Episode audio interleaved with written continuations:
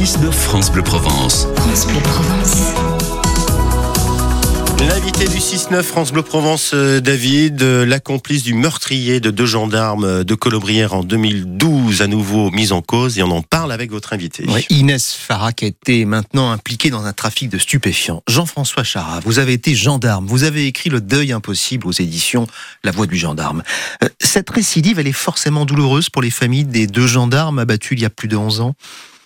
Absolument. Et puis, moi, je suis pas surpris qu'elle ait été de nouveau euh, mise au cœur d'un trafic. Euh, lors du procès, déjà, elle avait affiché euh, un mépris insupportable pour les familles et les proches, et comme un défi à l'autorité des juges de- Parce qu'il y avait l'inscription intouchable sur, ce, sur son, son vêtement hein, pendant le procès, c'est ça hein? Ab- Absolument, absolument. Je me souviens aussi euh, d'un matin où elle avait mis euh, la cour euh, en retard parce que elle avait décidé de, de, de se lisser les cheveux. Enfin, enfin, enfin, voilà, c'était ins- insupportable. C'est- une jeune femme qui est, qui est plongée dans la délinquance depuis son, son plus jeune âge. Et aujourd'hui, euh, et aujourd'hui, ça ne fait que confirmer. euh, elle a replongé dans la délinquance. Ça ne fait que confirmer ce qu'on avait pensé à l'époque. Mais ça veut dire quoi Qu'il y a des gens qui sont irrécupérables C'est ça que vous, dites- vous dites ce matin?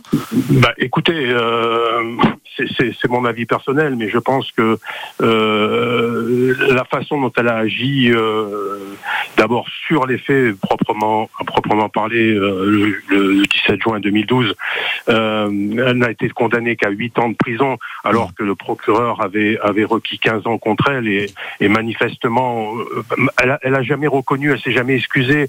Euh, elle, elle était là, elle était là, je vous dis, pleine de défiance, pleine de morgue. Euh, c'est c'est- voilà, je pense que effectivement. Il y en a pas beaucoup. Enfin, j'espère qu'il y en a pas beaucoup. Hein, je crois en l'humain, mais mais je pense que c'est une personne qui sera qui sera plongée dans la délinquance jusqu'à la fin de, de sa vie. Alors, ce trafic de stupéfiants lui a valu 15 mois ferme. euh, désormais, Euh, c'est suffisant à votre avis? Parce qu'elle va ressortir de prison, forcément?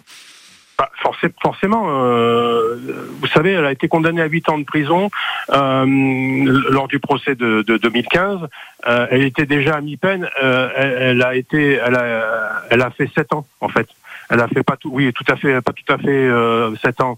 Et elle a été libérée. Donc, nécessairement, lorsque on, on- on donne des chances comme ça euh, à répétition à des gens euh, qui, qui, au bout du compte, ne, ne, ne, ne, remplissent pas, ne, ne- n'essayent pas de se réinsérer dans la société, je pense qu'effectivement, à un moment donné, il faudra, il faudra taper très très fort.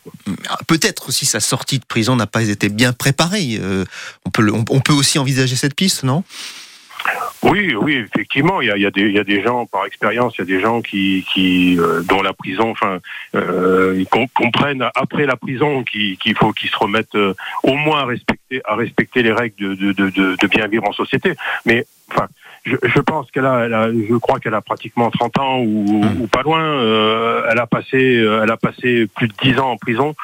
Euh, franchement, je, ne vois pas, je, ne la vois pas se réinsérer et devenir euh, et euh, redevenir un membre, un membre normal de la société, dis- disons. La mort de ces deux gendarmes à Colobrières, c'était il y a 11 ans, ça avait suscité une vive émotion. Et depuis leur mort, les, les gendarmes ne travaillent plus de la même façon. Qu'est-ce qui a changé, en fait, aujourd'hui? Bah, le, le, le- on, on- on est, on est confronté en milieu rural notamment et ou en péri, même en périurbain, mais on est confronté à une population qui est relativement, euh, qui relativement euh, respecte l'uniforme. Mm.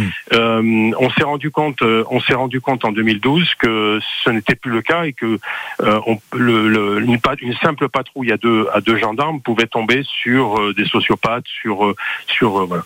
Et donc en fait, euh, l'intervention, moi je sais que j'ai j'ai promu euh, l'idée selon laquelle il fallait intervenir minimum à trois militaires euh, de la gendarmerie euh, lors des patrouilles.